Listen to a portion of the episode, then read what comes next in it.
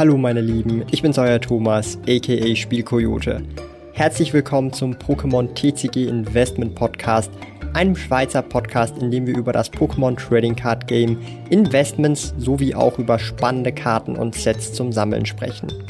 Neue Pokémon TCG Investment Podcast folgen jeden Montag um 9 Uhr vormittags. Heute möchte ich über die aktuellen Preise sprechen und wieso diese Preise nicht unbedingt so verkehrt scheinen, wie die meisten von euch vielleicht denken. Ja, eine Shining Fates Box, die über 100 geht, obwohl der UVP bei 69 liegen müsste. Eine Hidden Fates Tin Box, eine Glurak, wohl bemerkt, die normalerweise für 29,90 geht, aber man nirgends findet für 29,90, sondern für wahrscheinlich eher 50, 60, 70 oder aufwärts geht. Oder eine Kanazawa Pikachu Promo, die normalerweise für einen 20er, vielleicht auch für einen 30er gehen würde, die übrigens kostenlos im Pokécenter erhältlich gewesen ist und jetzt für einen 100er geht, die auch übrigens sehr frisch neu rausgekommen ist. Und viele, viele andere Dinge, die für deutlich, deutlich, deutlich mehr gehen, als sie gehen sollten oder vielleicht eben auch nicht. Ich weiß, dieses Video wird für viele von euch eher ein, ja, als Angriff erscheinen oder euch denken, ja, der Thomas, der kann nur labern, der hat ja sein Geld, er kann sich das alles leisten und darum kann er gut reden und ja. Ich möchte euch hier ein bisschen, und das ist so ein bisschen für mich eine sehr wichtige Sache, mitgeben, dass Trading Cards, auch wenn es ein Kartenspiel für Kinder eigentlich ist und wir alles erwachsene Männer und Frauen sind, wahrscheinlich, und ja, Frauen gibt es hier auch auf diesem Kanal auf jeden Fall. Es gibt nämlich viele weibliche Sammler, insbesondere auch bei Pokémon. Äh, meine Freundin hat übrigens auch ein paar Pokémon-Karten. Sie sammelt gerne ähm, Suicuns, Suicuns, Suicun. Meine Güte. Ihr wisst, was ich meine. Aussprache ist nie mein Ding gewesen bei schwierigen Pokémon-Namen. Und es ist ganz normal, dass wenn Angebot niedrig ist oder zu wenig vorhanden ist, und Nachfrage exorbitant hoch ist, was es aktuell ja eben ist, dass die Preise entsprechend steigen. Aber, und das ist so die ganz einfache wirtschaftliche Erklärung, wo die meisten halt dann sagen würden, jo, Pokémon soll doch einfach mehr produzieren und dann sinken die Preise entsprechend wieder. Und jetzt müssen wir aufpassen. Ja, das wird Pokémon auch machen. Ich habe auch im Patreon schon vor Monaten erklärt, dass Pokémon aktuell gerade dran oder einfach insgesamt dran ist, mehr Printkapazitäten in Form von Fabriken bereitzustellen. Aber das geht halt nicht einfach so, weil es nicht digital ist, sondern physisch ist. Das bedeutet, sie brauchen Monate oder wenn nicht sogar ein ganzes Jahr, bis sie das mal auf die Beine kriegen. Man schätzt ungefähr 12 bis 15 Monate. Ende 2021, Anfang 2022 soll es soweit sein, dass sie viel, viel höhere Kapazitäten haben und auch ein höheres Angebot liefern können, um der hohen Nachfrage entgegenzuwirken. Aber, und jetzt haben wir ein großes Aber, Aber, Aber. Wir haben auch Produkte, die halt immer noch limitiert sind. Sowas wie eine Coco-Box, die mittlerweile, glaube ich, für 800 geht. Nahezu gehen 1000, wegen auch der Gobbled Up Pikachu Promo. Oder auch eine Kanazawa Box aus dem Poke Center, die mittlerweile auch für 600, 700, teilweise 800 aufwärts geht. Und da fragt man sich halt, ja, also wir können uns ja gerne mal den UVP anschauen. UVP müsste bei der Box, wenn ich recht erinnere, ein 40er und 50er sein im Poke Center. Und diese Box steht sogar oben drauf, ist der UVP bei 3950 Yen, also ungefähr 40 Franken. Und jetzt sagt man sich, was sind denn das bitte für Preise für Produkte, die gerade erst rausgekommen sind, noch nicht mal ein Jahr auf dem Markt sind. Und hier möchte ich so ein bisschen die reale Wirtschaft mit einfließen lassen. Und euch, und das ist ja auch immer wieder ein sehr cooles Ding, weil ich komme ja auch aus dem Finanzbereich, ich habe auch andere Investments, Aktien und auch Rohstoffe und andere Sachen, vielleicht in Zukunft auch Immobilien und Co. und besitze auch mehrere Unternehmungen, die ich selber leite und führe oder auch selber einfach beteiligt bin. Und möchte euch hier an dieser Stelle vielleicht auch das eine oder andere mitgeben, was ihr in eurem Leben außerhalb des Sammelns auch anwenden könnt. Und das ist ein wichtiges Wort, Asset Inflation.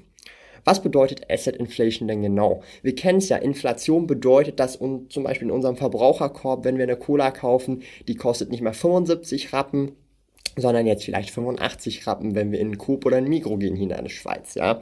Ich komme halt aus der Schweiz, darum, ich gebe euch ein Schweizer Beispiel. In Deutschland ist es halt irgendein anderes Beispiel mit einem EDK oder keine Ahnung was, mit einem Rewe, ja. Und das Ding ist, da reden wir vielleicht von 1, 2 Prozent pro Jahr. Asset Inflation hingegen, und das ist was völlig anderes, ähm, das werde ich euch jetzt gleich erklären, da sind wir eher bei so 10% plus minus pro Jahr aktuell. Bedeutet, ähm, wenn wir Immobilienpreise haben oder wenn wir ähm, Aktienpreise, also Aktienpreise haben an der Börse, dann sind die inflationiert pro Jahr um 10% zum Beispiel. Bedeutet, das ist dann nicht unbedingt immer der Wertzuwachs, den zum Beispiel und in diesem Fall auch ein Collectible als Asset haben kann, dass das Asset so gesehen wirklich intrinsisch wächst im Wert und diese Karte jetzt einen 100er Wert hat, sondern auch hier im Trading Card Game Bereich eine Art Asset Inflation passieren kann. Das passiert insbesondere mit limitierten Produkten sowie auch mit knappen Produkten als auch mit Vintage Produkten, die halt eben eh nicht mehr produziert werden. Darum sehen wir auch aktuell neben dem Hype natürlich diese Preissteigerung durch den Hype, aber gleichzeitig durch die Asset Inflation, weil sich Geld Wege sucht, verstaut zu werden. Ja, also ich will euch da ein reales Beispiel geben. Die USA hat knapp 25% Geldmenge hinzugefügt innerhalb eines Jahres im Jahr 2020. Das bedeutet, dass ihr das verstehen könnt. Wir haben eine Geldmenge von 100% im Jahr Anfang 2020 äh, gehabt in den USA, in US-Dollar. Und am Ende des Jahres hatten wir dann schlussendlich 125% Geldmenge. Also das sind 25% Geldmenge mehr dazugekommen. Wir haben jetzt ein neues 100%. Bedeutet, das ganze Geld muss ja irgendwo hin. Natürlich geht das dann irgendwo mal zur Miete. Das wird dann ähm, oder wird ausgegeben für Essen und so weiter. Aber es kommt dann vielleicht auch in den Trading Card Bereich, in Collectibles oder auch in völlig anderen Bereichen wie Oldtimers, Autos und so weiter rein. Und hier passiert dann das magische oder das, was ich vorhin schon erwähnt habe, so die sogenannte Asset Inflation. Was bedeutet das konkret? Wenn wir Anfang des Jahres zum Beispiel diese Karte noch gehabt hätten, oder vielleicht auch Ende letzten Jahres, haben wir vielleicht 20 Franken da reingesteckt. Die ist jetzt heute, und das ist eine exorbitant krasse äh, Kombination aus Asset Inflation, Nachfrage, Hype und alles andere, vielleicht ein 100er Wert. Das heißt, wir haben aus 20 Franken 100 Franken gemacht was absolut geisteskrank ist. Ja, also man kann es nicht anders sagen. Ähm, an der Börse rechnen wir von langfristig breit diversifizierten Portfolios von 7, 8, vielleicht maximal 10 Prozent pro Jahr an Rendite. Wir haben hier in drei, vier, fünf Monaten ähm, ja 400 Prozent Rendite gemacht. Das ist absolut geisteskrank, ja. Und das ist nicht mehr, ähm, das sind keine, also ich sag's mal so, das sind keine geheuren Renditen mehr.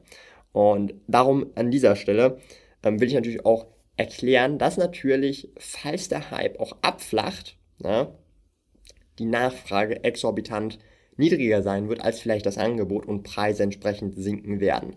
Die Frage ist allerdings, wenn diese Karte von 100 auf 20 runter droppt, na, also sprich wieder auf diese Ausgangslage kommt oder sogar auf 10 runter droppt, ob diese Karte dort bleiben wird oder verschiedene Individuen oder Individue, meine Güte, verschiedene Personen sich sagen werden, hey, Moment mal, die Karte war mal bei 100, dann war sie, also zuerst bei 20, dann ist sie auf 100 hoch, jetzt ist sie wieder auf 10 runter.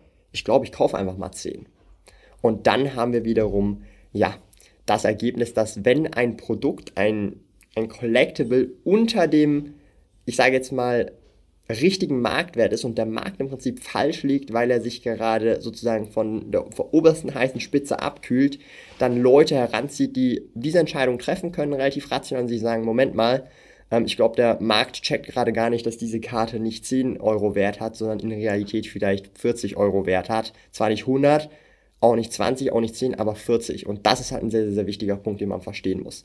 Und das, das hört sich so ein bisschen halt danach an, als ob man jetzt hier darauf spekulieren würde, ja, das hier steigt, dies, das, jenes. Und da muss man halt auch so ein bisschen aufpassen. Das ist halt so ähnlich wie bei Aktieninvestments, bei Immobilieninvestments, auch beim Eigenheim und Co. Ähm, ich kaufe mir ein Eigenheim, weil ich erstens mal in erster Linie ein Eigenheim möchte. Aber ich kaufe mir doch nicht ein Eigenheim, wenn ich denke, dass dieses Eigenheim in zehn Jahren nur noch die Hälfte wert ist, oder? Genauso ähnlich verhält es sich halt auch eben mit Trading Cards, ob man will oder nicht. Insbesondere dann, wenn man entsprechend auch sehr viel Geld dafür ausgibt. Das Risiko bei dem Eigenheim, dass das die Hälfte wert ist, ist auch da. Das Risiko, dass jetzt hier eine Coco-Box ähm, nicht mal 800 kostet, sondern 400 oder 200, ist auch da. Es ist das genau dasselbe und das ist so ein wichtiger Punkt, den ich euch einfach so mitgeben möchte und ähm, dem einen oder anderen vielleicht auch die Augen öffnen wird und den meisten Timmies da draußen wahrscheinlich auch einfach, ähm, ja, sagen wird, jo, der Thomas, der ist absolut lost, der hat absolut keine Ahnung, es ist ein Kindergartenspiel, das ist auf jeden Fall kein Investment. Und ja, dann ist das halt deren Weltanschauung. Und ich bin Sammler, ich bin Herzenssammler. Aber es ist unabgestritten, dass ich mit meinem persönlichen Vermögen mehrere hunderttausend Schweizer Franken in Spielkarten drin habe. In meiner privaten Sammlung als auch in meinem Warenlager. Und wenn man da den Verkaufswert nimmt, sind das dann auch schon mehr als eine Million. Und das möchte ich einfach nur sagen, damit man auch verstehen kann, dass da wirklich sehr viel Geld drin ist. Und ihr müsst verstehen, ich bin ein ganz, ganz kleiner Popelfisch. Ja? Und die meisten wirklich richtig, richtig, richtig großen Sammler, die machen keinen YouTube-Kanal. Die haben auch kein Instagram. Die kaufen auch nicht irgendwie was und posten das dann auf Instagram. Ja, oder machen YouTube-Videos drüber und erklären halt das, dies, jenes. Das sind meistens irgendwelche Sammler, die halt das einfach privat sammeln und wahrscheinlich unternehmerisch tätig sind, insgesamt einfach ein großes Vermögen haben, Multimillionäre sind und sich sagen, yo, ähm, ich kaufe mir halt jetzt mal ein Base Set First Edition Display oder halt ein Glurak First Edition Shadowless PSA 10 oder halt eine Illustrator Pikachu Karte für fast 400.000 Dollar und die möchte ich dann halt einfach in meinem keine Ahnung, Trading Card Game Altar haben oder in der Vitrine haben oder was weiß ich, ja. Natürlich, das sind die Minderheit der Sammler. Aber diese Minderheit macht extrem viel aus, weil sie so viel Kapital haben, was sie zur Verfügung haben. Und man muss dann auch verstehen, wenn ich jetzt die finanziellen Kapazitäten hätte, ein PSA 10 Glurak First Edition zu kaufen für, ich sage jetzt mal 400.000, ähm, dann kaufe ich das für 400.000 und dann behalte ich das. Und ich würde es zum Beispiel gar nicht für weniger als das wieder verkaufen, weil ich eh genug Geld habe und mir dann denke, yo, ähm, es macht einfach keinen Sinn, dann behalte ich es halt einfach und worst case nehme ich es mit ins Grab mit und spende das oder schenke das meinen Kindern, anstatt dass ich das dann wieder für weniger verkaufe, als ich es gekauft habe. Und das ist halt die harte aber feine Realität, wieso sich solche Preise auch entsprechend in exorbitanten Höhen bilden können, weil ihr müsst verstehen, je vermögender eine Person ist, umso egaler ist es ihr, welchen Preis sie zahlt, weil, und das ist der große Punkt, der sehr spannend ist, weil sie vielleicht einfach diesen Gegenstand haben möchte, diesen materialistischen Gegenstand oder dieses Kunstwerk, das massenproduziert ist, haben möchte, um sich das anzuschauen, in der Hand zu haben und ähnlich wie halt ein Sammler und schlussendlich auch, ein Sammler ist, halt agiert. Weil wir wollen ja vielleicht auch eine Kanazawa Pikachu in unserem Binder oder als PSA 10 gegradet haben. Wieso? Weil wir die Karte schön finden, das Artwork richtig sweet ist mit dem Kimono und diese Karte dann einfach bei uns zu Hause im Hintergrund haben wollen, irgendwie ausstellen wollen in der Vitrine oder einfach Freude daran haben, diese Karte anzuschauen, weil es halt super, eine super schöne Karte ist, ja. Und genau so ist es halt eben auch mit Karten, die 100.000 wert sind oder Karten, die eine halbe Million wert sind oder irgendwelche Boosterboxen, die über eine halbe Million wert sind. Und da darf man sich der Illusion nicht ergeben, nur weil es ein teurer Preis und man sich das kaum vorstellen kann, wie sich das jemand leisten kann. Da gibt's halt einfach Leute, da ist halt eine halbe Million sowas wie ein Kaugummi beim Kiosk übertrieben gesagt. Und ich bin keineswegs einer dieser Personen und ähm, ja, wäre auch ein Traum von mir, mal so eine First Edition Base, äh, Base Set zu Hause zu haben, also ein ganzes Display äh, in Mint Condition. Aber ich glaube, da dauert es noch ein paar Jährchen und bis dahin ist wahrscheinlich diese Box auch nochmal wesentlich teurer als heute. Ich hoffe, in diesem Video konntet ihr was lernen und ähm, ihr könnt auch gerne dem Video einen Daumen nach unten geben, wenn ihr jetzt hier denkt, yo, der erzählt hier absoluten Stuss, es ist nur ein Kinderkartenspiel, dann könnt ihr das gerne glauben, aber in der Realität, und das versuche ich hier auch euch mitzuteilen, wie es in der Realität effektiv ausschaut, ähm, ist es natürlich nochmal was ganz, ganz, ganz, ganz, ganz anderes. Und ich versuche das so gut wie möglich hier auf diesem Kanal zu vermitteln und auch mit euch solche Real Talks zu führen, weil ich finde halt auch einfach, ähm, es macht halt keinen Sinn, um den heißen Brei rumzureden. Wir müssen über die harten Facts reden und so wie es halt in der Realität halt auch ist. Und tatsächlich ist im Trading Card Game bereits schon seit Jahren, nicht nur erst seit dem Hype, sondern auch schon vor zehn Jahren, vor fünf Jahren auch schon viel Geld drin gewesen. Heute ist es einfach noch viel, viel, viel, viel, viel mehr Geld. Und ähm, ich sehe da tatsächlich, muss ich ganz ehrlich sagen, auch weniger ein Ende, was das angeht vom Hype definitiv, aber insgesamt vom, insbesondere wenn wir bei Vintage-Karten auch bleiben und Vintage-Booster-Sets und äh, Booster-Boxen und so weiter, denke ich, werden wir noch ganz, ganz andere Höhen erleben. Schaut euch einfach mal Sportkarten an und sagt mir da mal nochmal einer, dass Pokémon-Karten teuer sind. Also bis dahin würde ich mal sagen, wir sehen uns beim nächsten Video oder im Podcast einfach spielkoyote.ch slash podcast. Einfach da mal reinhören, abonnieren, Glocke betätigen, Daumen nach unten geben und oder Daumen nach oben geben. Egal. Lieben Dank fürs Zuhören. Neue Pokémon TCG Investment Podcast folgen jeden Montag um 9 Uhr vormittags. Trete außerdem dem exklusiven Spielrudel Patreon bei patreon.com slash Spielkoyote und lerne von jemandem, der bereits seit 20 Jahren im Hobby ist, seit mehr als 10 Jahren mit Trading Card Games handelt und den größten Schweizer Online-Shop für TCGs führt. Mehr über mich und meine Reise erfährst du auf meinem Kanal www.spielkoyote.ch/youtube.